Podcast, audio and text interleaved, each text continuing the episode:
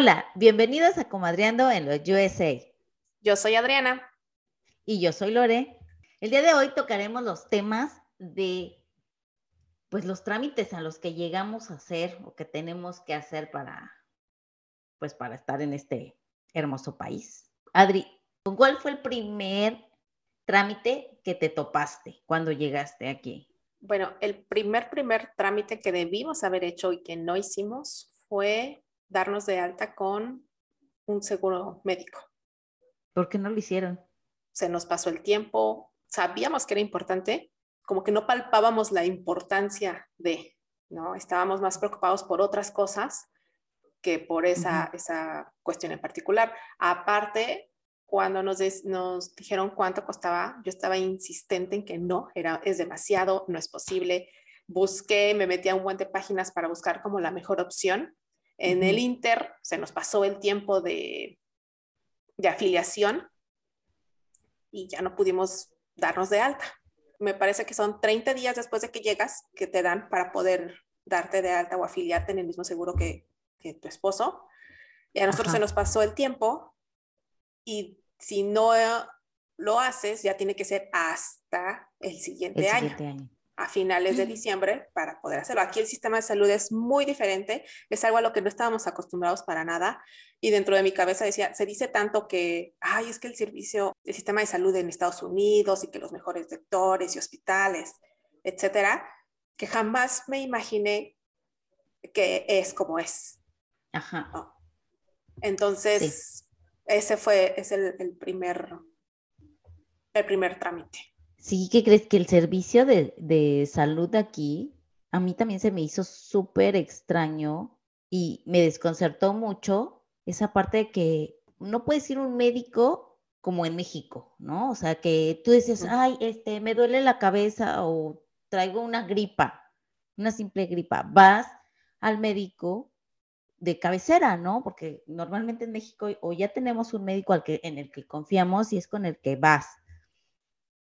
Y aquí no, o sea, aquí tienes que llevar un proceso para poder ser atendida. Eh, eh, por ejemplo, nosotros sí pudimos este, tener el seguro porque mi esposo fue de lo primero que, en cuanto llegamos, fue lo primero que hizo. Entonces le digo, oye, vamos a buscar un pediatra, que era lo que como que más me importaba. Eh, encontramos a la pediatra, todo bien, pero un día se nos cayó en la escuela y resulta que no puedo ir con la pediatra, que tengo que ir a urgencias. Y yo así digo, o sea, ¿cómo? O sea, pues se supone que por eso tengo una pediatra o busqué una pediatra, ¿no? Para que llevara ese tipo. Ah, no. Marco, no, se tiene que presentar en urgencias y ya cuando le pongan los, los, las suturas, después tiene que venir con nosotros a hacer una, una cita. Y yo, o sea, pero ¿cómo? Si se supone que ustedes son sus pediatras, ustedes son los que lo conocen, ¿cómo es posible? ¿No? Literal, aquí llegas, la doctora te ve un par de minutos, o doctores te ven un par de minutos. Ah, sí, sí, sí, se queda con la enfermera. Y, la enferme y las enfermeras terminan Hacen haciendo todo. todo lo demás. Sí, me acuerdo que el primer acercamiento extrañé muchísimo México. ¿No? Esa calidez, el trato con, los niños, el doctor que se, que se interesa, que le hace la plática al niño, es... es el jueguito. Ajá, para hacerte sentir bien, cómodo. Fue como ese, ese primer acercamiento con la cultura que es muy diferente y entender que no es que sean groseros, es que simplemente así es. Es tanta la demanda que no se puede dar el lujo de estarte apapachando porque tienen más pacientes. Sí, sí, es muy, muy fría la atención aquí, porque como dices, en México estamos acostumbrados al apapacho, al de cómo se levantó hoy, cómo estuvo, cómo aquí no, o sea, aquí es rápido a lo que vienes, no hacen como esa conexión con su paciente, si no eres un paciente más, un número más. Otra cosa que me hizo sentir un poco incómoda es de que no te dan el costo. Oh, sí. O sea, no sabes cuánto te van a cobrar.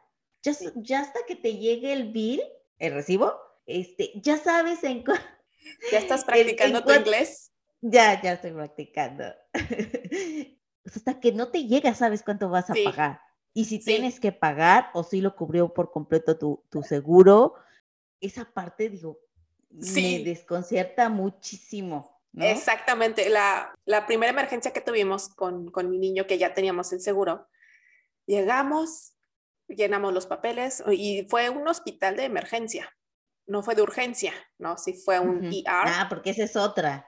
Están diferentes. Urgencia y emergencia. Exactamente. Y, también te cobran diferente. Muy diferente. Llegamos, presenté mi tarjetita. Ah, ok, perfecto.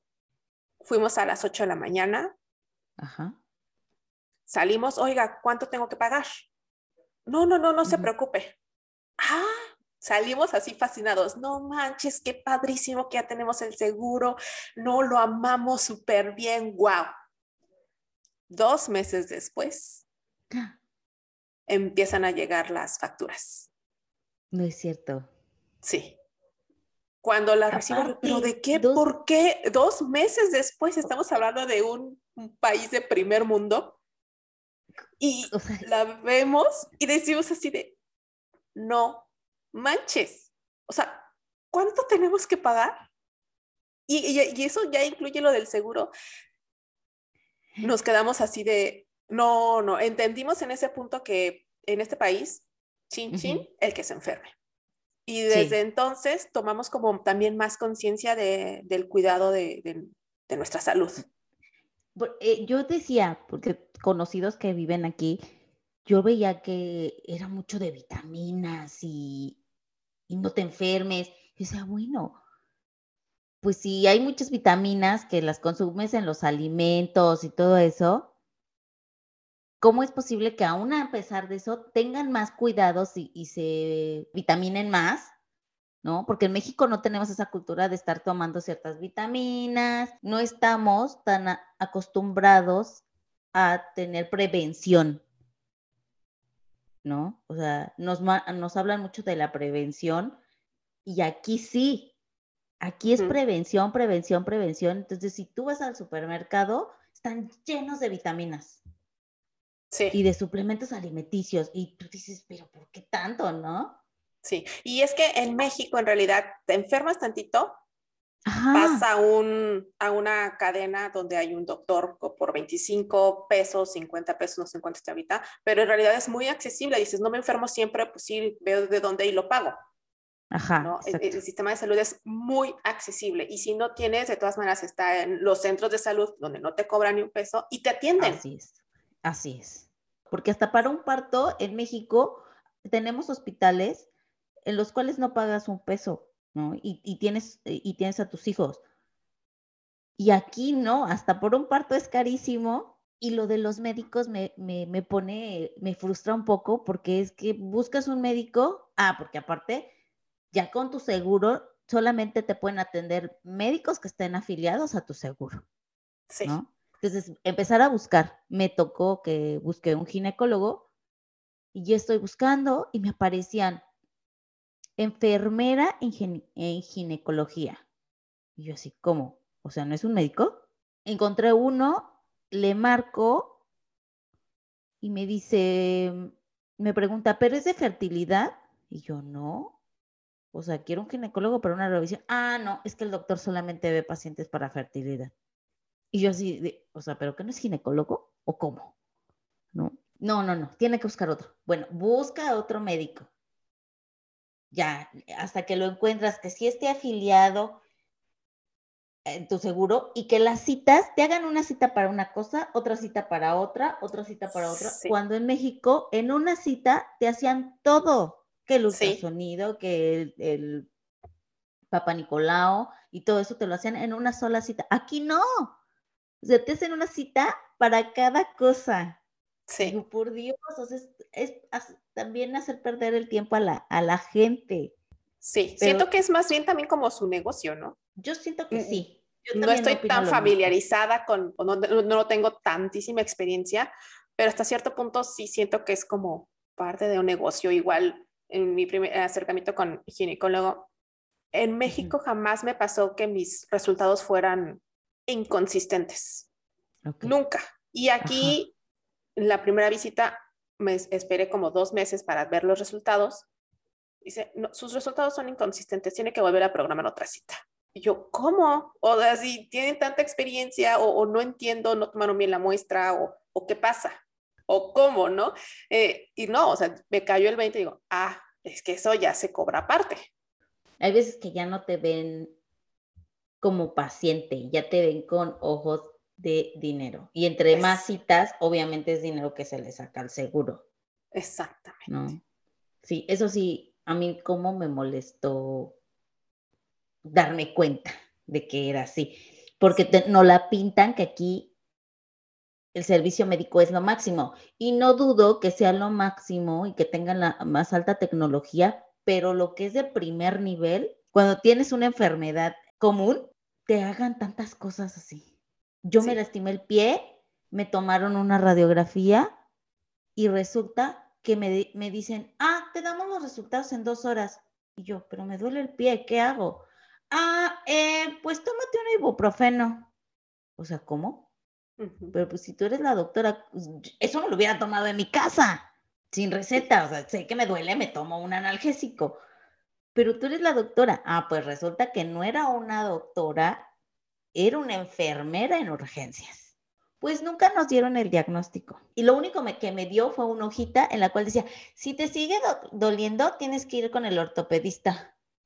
Y yo, pues vine a urgencias porque es un dolor, si no yo hubiera buscado un ortopedista. Ah, no, no puedes. Me tiene que dar esa hoja. Sí, o sea, si vamos al doctor no es porque realmente que, digo, también no sé qué clase de historias o qué los llevó a, tomar este tipo de medidas. Sí, claro. Pero estoy segura que la mayoría de la gente va al médico porque tiene un malestar, porque se siente mal. Ajá. No, o sea, como que no, no es porque, ay, ¿sabes qué? Tiene mucho que no uso mi seguro, voy a ir. o sea, no. sí, sí, sí, es un, tema, yo creo que sí da para mucho de qué hablar. No es queja, sino es como las diferencias. Sí, y la diferencia y cómo nos topamos con, con, que, ah, es que aquí es diferente y cómo nos hemos tenido que adaptar. Pero aparte, si no tienes un seguro, aún es más caro. Entonces ahí está la importancia de que sí busquemos un seguro, porque quieras o no, pagas pagas, pero no pagas tanto como si no lo tuvieras. Así es. Oye, y otro, otro trámite que hayas tenido como ah, confusión. El trámite de mi Real ID, de mi identificación, que estoy fastidiada. O sea, ya no sé qué onda, pues no tenemos un número de seguridad social, ¿no? para sacar un real, un real ID te piden un número de seguridad social. O era lo que yo tenía entendido. Bueno, fuimos nosotros al DMV, que es aquí es donde se saca una identificación, y le, le, llevé mis papeles y todo, y me dice, no, sí, sin problema, se te puede sacar una identificación. Perfecto, ¿no? Ok. Hago todo el trámite y me dicen, de dos a tres semanas le estará llegando. Checaron todos los papeles. Nunca me dijeron, oye, no, no se puede. Sí, me dijeron que sí. Ok, perfecto. Nada más, ah, pero no tiene número de seguridad social. Aquí se le pone una anotación. No hay ningún problema. Ok. Pasaron tres semanas. Nada. Pasaron un mes. Nada. Pasó como cuatro meses y no me llegaba nada. Y marcábamos y nos decían, en tres semanas, dos o tres semanas, porque aparte eso es otro, te la mandan por correo, no es algo que tú vayas y recojas. Sí, no. te la mandan. Entonces, ya es a la buena de Dios que si en el del correo no se le traspapeló. Que bueno, en realidad, en, términos generales, es, es muy seguro el correo, el correo de aquí. Pero está estos casos que te dicen que si te mandan algo y no llega. Bueno, resulta que terminé eh, yendo de nuevo y me dicen, es que está raro. ¿Sí puso los datos correctos? O sea, ¿sí puso su dirección correcta? Sí, sí. Ok, bueno, vamos a hacerle una reposición. Perfecto. Se volvió a llenar todo. Está la chica tramitando, haciendo como el papeleo y me dice, ¿por qué no tiene número de seguridad social? Porque no puedo tener un número de seguridad social por el tipo de visa que tenemos. O sea, nosotros estamos como dependientes. Oh, es que aquí me marca que sí puede tener uno. Y yo, o sea, el otro chico dijo que no. Sí. Y usted me dice que sí. ¿De qué se trata, no? O sea, no tienen todos la misma información. Eso. Aparte de los papeles que yo presenté, presenté la extensión de, de, de estadía, aquí en Estados Unidos. Un chico sí supo que era y otro no supo que era. Digo, bueno, van y preguntan, no pasa nada, ya, ah, ok, sí, sí, sí, está bien. Pero esa, esa falta como de que tengan todos la misma información, porque uno dice una cosa, el otro dice otra. ¿Y ya llevas cuánto tiempo con este tema? Llevo desde agosto del año pasado, más de cinco meses. Y me dicen lo mismo, y yo, por el amor de Dios. Y aparte, de repente, no sé si te pasa que son como un poco cortantes y groseros. No, es que lo que ellos dicen es y punto. No, hay ah, derecho de réplica. Ajá, puede ser, porque así como que, oiga, pero es que te cuelgan. ¿Sabes? Eh, pero hay algo extraño porque generalmente es un trámite sí bastante sencillo, pero si desde un principio no meten la información correcta, no hay manera. Por ejemplo, yo iba a ir también a tramitar la Real ID con licencia, pero desde el principio me dijeron, no puedes tener Real ID porque tu visa no está vigente. ¿Sabes qué? Eh, no importa, solo quiero la licencia porque me siento con el Jesús en la boca cada vez que veía un, una patrulla a lo lejos decía, ya viene por mí, sabe, porque huele el miedo. Sí. a mí me urgía tener más la licencia que tal como tal la Real ID. Y sí, conmigo el tema ya fue de que nunca había hecho un examen de manejo más que el teórico de México, y aquí es real, este, y los señalamientos y demás, me costó trabajo sacarlo, porque aparte los nervios me, me cubren completamente. Me traicionaron. Me traicionaron horrible. Pero sí, llegó una vez que, los aprobé, sí llegó a las dos semanas. Y fíjate, cuando, cuando lo platicamos, eh, yo dije, bueno, igual y puede ser que no pueda tener una Real ID, ¿no? Pero ya fui esta segunda vez y me dice, no, sí, sin problemas. O sea, ya van dos agentes de, del DMV que me dicen que sí puedo tener el Real ID. Eso, ese trámite como me trae volviéndome loca. Sí, a mí el trámite que me costó paciencia y lo que le sigue fue el ITIN, el número de identificación para, ah, como para las podemos tener seguro social necesitamos el ITIN. Exacto. Sí, eh, eh, yo soy una persona muy desesperada, muy ansiosa, muy de ya, lo quiero ya, ¿por qué tanto? ¿Por qué? ¿Por qué? ¿No? Eh, y aquí me, me, este es otro trámite que tenemos que hacer para comprobar que nuestros esposos están casados y que la deducción de los impuestos sea la correcta y que al final del año fiscal no tengamos que pagar una diferencia de impuestos y a ver si nos la mejor el mejor escenario, ¿no? Que, que no tengamos que pagar eh, entonces necesitamos estos números. Cuando me dicen, el tiempo de espera es de 12 a 14 semanas, bueno, ¿por qué tanto? O sea, no es posible. Eh, y todavía creo que esto fue antes de la, justo lo empecé a tramitar una semana antes de que fuera todo esto de la pandemia. Cuando me dicen eso, yo, hasta si solo es un número.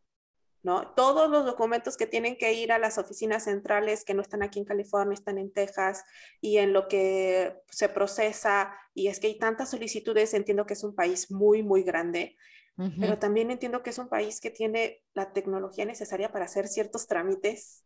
Exacto. ¿Por qué tanto tiempo? Ajá. Y empecé, obviamente, como buena ansiosa, a marcar en mi calendario 16 semanas, que me lance una alerta. Pasó, no llegaba nada, porque aparte te van a contestar por medio del correo. Ajá, no llega, porque no llega, llama por teléfono. Es, ah, no, es que todavía no, faltó, me faltó un número. Yo me aventuré a hacerlo yo sola la primera vez. Ok. Pero tuve ahí un error y me lo rechazaron. Son otros 14 semanas para esperar. No es cierto. Eso a mí me explotó la cabeza, me voló la cabeza, mi nivel de ansiedad a 2000%. Eh, no, no es posible, solo es un número. Y es algo que está la fecha. Yo creo que ya ahorita, después de tres años, ya dije, bueno, vamos a hacer un trámite. Pues ya, que sea lo que, lo que Dios quiera, si va a ser, va a ser. Aprendí a, a soltar un poco esa, esa, esa ansiedad. Sí, fíjate que eso del ITIN nosotros lo tramitamos directamente con, con el contador. Fue algo muy, muy, muy botana. Mi marido me dice, oye, no, sí, vamos, este, con el contador. Él pidió una persona que hablara español para, dice, para no tener malos entendidos. No, pues ya. Y dice, bueno, número de seguros de seguridad social para de su hijo y su esposa. No, pues no, tengo no los tengo. Es que ellos no pueden. Ah, ok, entonces tienen que tener un número de ITIN. ¿Dónde están? No, pues es que es mi primera, mi primera declaración. Ok, entonces tenemos que meterlo como soltero. Ok, mm. perfecto. Después de eso, ¿qué sigue? Ah, ya tiene que eh, eh, hacerlo del ITIN. Puede hacerlo con una persona especializada dentro de la empresa, pero está ahorita de vacaciones y es la única que lo hace. A ver, espérate, ¿cómo? No, sí. Bueno, se metió el trámite como soltero, terminamos pagando. O sea, no nos regresaron, pagamos. Y porque aparte aquí son los del estado y los federales, y cada estado es completamente diferente en ese asunto. Bueno, ya se hizo eso, pues investigando conseguimos a alguien de la misma empresa a la que fuimos con el contador por eh, qué suerte que nos la encontramos, de verdad, excelente persona, nos, nos apoyó y nos orientó en todo. Y sí se tardó el ITIN, creo que como 12 semanas. Cuando le llegaron, dijo, ok, les voy a hacer una corrección en, su, en sus impuestos para que les regresen. Ella le movió, le hizo, le acomodó y la verdad que bueno que caímos con ella, nos resolvió, nos, y duda que tuviéramos, duda que nos la, nos la resolvió, cuando la otra persona no. Y ya esta declaración ya fue súper rápida, porque aparte no te pueden dar el número si no tienes cierto tiempo en el país. O sea, entonces imagínate gente que llega meses después que su esposo y ya les toca hacer su declaración, o sea, no la pueden, no pueden sacar ese número hasta que no cumplan más de seis meses, creo que dentro del país. Dices, no, eso es... Sí, en México a lo mejor es un tema que sí evitas mucho, así, ay, el fisco, uh, ¿no? Eso ah, como sí. Mufasa. Eh, aquí es, obviamente son otras reglas, no conocemos pues nada, más bien. Sí. Eh, te hablan en otro idioma de... Yo por eso la verdad le dije a mi esposo, porque nos decían que había otras maneras de que lo pudiéramos hacer nosotros eh, sin pagar. Pero le dije a mi esposo, no conocemos el sistema. Digo, si en México pagábamos para que nos llevara la contabilidad, porque así que estamos en otro país, que no entendemos ni sus reglas eh, todavía, que no sabemos cómo, no, no, no, o sea, que lo haga una persona experta en el tema. ¿Qué crees que yo en ese momento sí, sí me aventé a hacerlo yo sola? Ajá empecé a, investigar, no estaba haciendo nada, me quería sentir útil. mi, esposo sabe que me encanta todo ese tipo de trámites. Hay, hay una contadora dentro de mí sí. y cada, aquí cada formulario que tienes que llenar para hacer cualquier trámite tiene su instructivo. Entonces me aventé leyendo todo el instructivo y le mm. sumas y le quitas y las tablas y no sé qué. Y curiosamente en ese cálculo no estuve tan equivocada cuando ya una vez que el IRS nos contestó, pero omití un número en la aplicación, en la W7, y eso fue, por eso me lo regresaron. Entonces, si no eres muy, que no te gusta ese tipo de trámites, sí, lo mejor es, contratar a alguien, pero si no, yo creo que sí hay, hay, también hay muchas herramientas muy accesibles que también te ayudan a hacerlo. Entonces, depende del el tiempo, la paciencia, el, el, conocimiento de cada persona. Ya después de la segunda vez, dijimos, no sabes qué, vamos a hacerlo a través de un contador. También una cosa, si omites, puedes tú omitir algo al IRS un año, dos años, pero tarde o temprano van a ir por ti. o sea, si hay algo mal. sí, van a, llegar. Sí, si hay algo que no les cuadra, por supuesto, que tarde o temprano van a llegar y te van a encontrar. Entonces, no hay como que te puedas escapar. Siempre te, o sea, como que sí nos tienen muy checaditos a todos, muy bien identificados. También eh, encontramos a un contador buenísimo, eh, latino, porque si hay algo que de por sí como que te sientes medio incómodo con esos temas financieros, prefiero que me lo digan en español también, cualquier duda, cualquier cosa. Y hasta el momento no lo hemos soltado. Muy, muy bueno, es certificado, es también la vibra que, que nos lanza y estamos muy contentos también de ese, como que esa parte sí no nos arrepentimos de ahorita ya pagar por, por ese servicio. Si tú le sabes o a ti te gusta todo ese tipo de trámites y te animas, pues dale. ¿no? Yo no soy tan aventada, yo y, soy muy poco paciente. Sí, o sea, también es, también es cuestión de reconocer tus virtudes y para lo que eres bueno y para lo que no eres bueno. Y otro trámite que, que me puso a prueba Ajá que este trámite es 100% opcional, porque hay otras formas de, no pasar por él, es la extensión de, de estadía que tú mencionabas hace rato.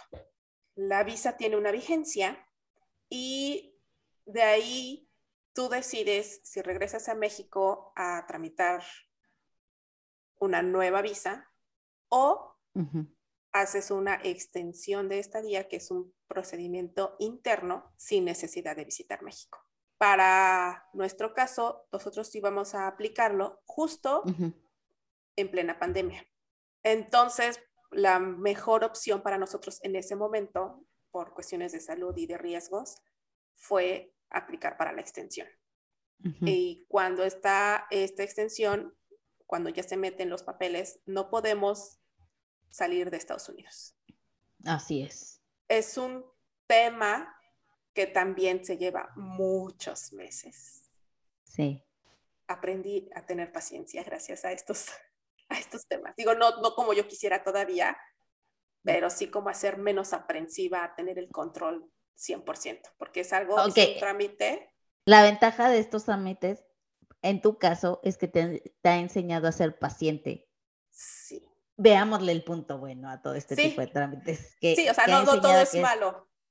Ajá, que tienes que tener una paciencia para todo este tipo de trámites. Sí, y dejar fluir las, las cosas. Sí. hay cosas que por más que uno quiera tener control, no se puede. Entonces, si nosotros decidimos la, hacer la extensión. Para nuestros esposos pagan, creo que un urgente o el... Ajá, súper rápido a ellos. Súper rápido, pero como nosotros somos dependientes pues y no somos como que no tan importantes Exactamente. Pues sí, así con todas las palabras no somos tan importantes para la empresa, pues dicen pues que se tome el tiempo que se tenga que tomar. Así es. Digo, nosotros tenemos la ventaja que este trámite lo paga la empresa de nuestros esposos. Sí. Pero hay gente que lo tiene que pagar. Nosotros, sí, y, la verdad es que no, está, no es barato. Si yo lo tuviera que sacar, poner de mi bolsa, definitivamente preferiría ir a México. Sale más barato irte a México para hacer ese trámite que he visto que hay otras, eh, otras personas que solamente se acercan o lo hacen hasta por teléfono. Ese sí, no sé si pagan o no, pero hacen una extensión o una corrección de su, de su I-94. Sí. Es, digo, en nuestro caso, pues sí fue lo de la extensión, que es otro tipo de trámite que realiza la empresa. Y como dices, la, la, se lleva meses para nosotros. ¿Qué, ¿Qué pasó en tu cabeza durante esos meses que no tenías la extensión y que sabías que no podías salir del país? Pues mira, como era pandemia, Ajá. No me causó tanto conflicto. Como el que decía, pues no, estamos en una zona segura, ¿no? Entre comillas. Ok. Ajá. Pero de pronto yo decía, si algo pasa, en, mi familia. Si algo, la, vida, o sea, no, no, sé si, obviamente siempre confiando en que nuestras familias van a estar bien, pero también existe esa posibilidad de que pudieron, pudo haberles pasado algo. Si, ¿qué voy a hacer? Sí. Es poner en la balanza, si voy a ir, abandono todo aquí, ¿qué hago? Adiós, gracias, no, no pasó nada como urgente ni, ni nada de, preocupación. A mí sí me causó un poco de estrés el saber que no iba, o sea, que no podía salir del país. Eh, eh, más que nada, digo, obviamente estábamos ante una pandemia y lo que queríamos era mantenernos seguros, pero justo pasa que era la boda de mi hermana. Y fue como en un lapso que bajaron los contagios. y mi hermana logra hacer su boda, o sea, se aplazó, se aplazó, se aplazó y logra hacerla justamente en una época que bajan un poco los contagios en México y no pude ir. Saber que no podía ir me causó en ese momento un poco de depresión. Claro. Eh, mi esposo me dijo, ¿tú sabes las razones por las que no podemos ir? Y no podemos salir del país, estamos en pleno trámite. Y tanto que mi hermana intentaba que ese trámite no llegara, no, no fuera a interrumpir la boda, pero pues aparte del trámite estuvo una pandemia de por medio. Fue unos meses, no todos, te soy sincera, sino como los primeros meses, como un poco depresivo, justamente por esa razón, porque no pude estar en ese momento con mi hermana. Sí. Entonces, ya el día que me llegue ese papel, o sea, empecé a llorar, a llorar y como que todo ese sentimiento de, de, ah, ¿qué voy a hacer? Desapareció, así de, sí, ya lo tengo, ya me puedo salir cuando quiera. Pero después llega mi realidad así de, ah, a pesar de eso hay una pandemia. Pasaban los días y pasaban las semanas y pasaban, y no llegaba el papel. Y saber que el de mi esposo ya estaba aquí, era desesperante. Y como dices, saber si pudiera haber pasado algo más fuerte, digo, una, una fiesta es lo de menos, qué desesperación pensar que se pudiera pasar, que tuvieras que ir de emergencia a México y no poder hacerlo. Porque obviamente si te sales sin ese papel, es como si rechazaras o algo así, ¿no? Si abandonas la petición avientas la moneda al aire esperando que nada, nada malo pase. Y tendríamos, en ese caso, si decidiéramos a la mera hora, sabes que tengo que salir, avisar a los abogados, los abogados no sé qué tipo de papeleo hacen ante el, el departamento de migración para que no se, para que no quede manchado tu récord. ¿no? Así de, ah, ok. Si no, no te puede ser así como, ah, ¿sabes que Estoy harta, me largo. No, así tiene que ser un procedimiento especial. Y en mi caso, por ejemplo, nuestras extensiones, una vez que ya estaban aprobadas, nunca nos llegaron. Hasta, de hecho, hace sí, hace como cuatro meses. ¿En serio? dos años esperando, no sé si se, se traspapeló, yo creo que en las oficinas de los abogados, y nunca llegaron. Nunca llegaron. Yo ya me hice a la idea entre todo este aprendizaje de paciencia y demás. Es decir, por algo pasan las cosas. O sea, también es como mucho ya en un en una posición ya también hasta como más espiritual, eh, de, no reclamar, sino solamente por algo sucedió, por algo pasó, no tenía que ser así. Mi mamá estuvo viniendo, sí, en, ciertas ocasiones, entonces también es como que, bueno, lo, más importante que tengo en esta vida está conmigo, está presente, entonces no tenía tampoco tanta urgencia de, ir. De verla. a México, ¿no? Eh, sí, los amigos se les extraña, el despapalle, esa independencia, esas escapadas con las amigas, este, sí. sí, sí, sí se extraña, pero también entiendes que, pues fue tu decisión, ¿no? al final del día son decisiones y, tenemos que asumir las consecuencias buenas y malas. Sí, es una decisión que pues no está mal. Bueno, otro trámite que tenemos que hacer, que ya lo llegamos a tocar, es qué diferente es las escuelas o el sistema educativo. O sea, en México era tan fácil como ver cuántas escuelas había en tu colonia y decías, ah, me voy a esta. De, ah, no, es que yo quiero que mi hijo vaya a tal colegio, así te quedara hasta súper lejos. Sí, porque era el mejor. Porque era el mejor, lo llevabas, pero era tu decisión y nadie te decía, no, no puedes, o este no te toca, o cosas así. Y, por ejemplo, eh, también el, el los grados son muy diferentes. Yo sigo sin entender todavía esa, esa parte. En México decías, ah, mi hijo ya cumplió tres años, va al kinder. Ah, ya, ya tiene seis, va a la primaria. O sea, ya teníamos como las edades para ese, ese grado escolar. Aquí no, o sea, aquí me topo con que no es el kinder. A mi hijo, por su edad, no le toca kinder. Y deja de eso, en México teníamos escuelas gratuitas, que si si llegásemos a pagar algo, es una módica cantidad, pero es desde lo básico, que es el kinder, hasta la universidad. Aquí no. Ah, es que para esa edad no hay gratuitas. Digo, no estoy diciendo que no haya gratuitas, pero para cierta edad empiezan las gratuitas. O no en todos los estados, porque me enteré de que en algunos estados hay unas como en particular que sí se les da como un apoyo. Aquí, por ejemplo, en California y en, el, y en el condado en el que yo me encuentro, no. Sí, más bien, yo creo que es más bien sí de condados, porque hay, hay muchos programas de fácil acceso que no son tan caros que, que es, pues, dependiendo del, del, nivel socioeconómico de las familias, es lo que les cobran. Tú estás en un condado muy, económicamente es un condado que sí está como a cierto nivel. Sí, sí. Un nivel más, más elevado digo, que hay de todo tipo, ¿no? Pero sí, aquí donde yo vivo estoy muy, como muy excluida. ¿Tú te sientes? Eh, sí, me siento como muy excluida, porque para encontrarle la escuela al niño fue un rollo, es, unas muy bonitas, otras que de plano, o sea, literal, no, veías reseñas y te decían, los ponen a ver televisión.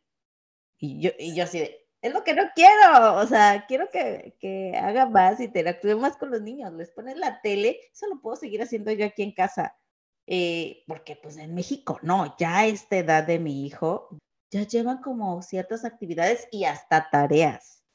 Aquí no, aquí todo, digo, eso está muy padre porque los niños aprenden de diferente manera, entonces hasta encontrar una y que se ajustara a nuestros presupuestos, porque si llegamos a ver una nosotros muy emocionados y, ya cuando veíamos el costo era así de, o sea, trabajaría para pagar la escuela. Sí. Y por dos días que va a ir, medio día, no, no, o sea, esto es impagable.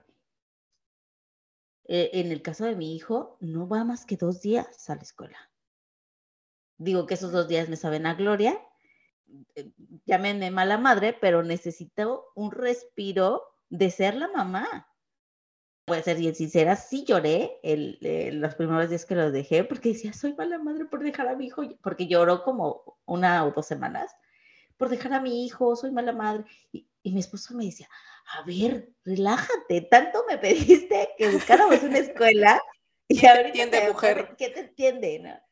Me dice, es que no eres mala madre, simplemente estás dejando que tu hijo crezca y tú también. Y ya después me sentía de, ¡Ah, no manches, qué bien me siento. ¿Soy mala madre por sentirme bien? O sea, llegó la otra parte y me dice, es que ¿quién te entiende? Sí, sí. Primero que porque lo mandaste, después porque ya estás sola y te sientes feliz y, y dices que eres mala madre. O sea, ¿quién te entiende? Y yo, ya sé.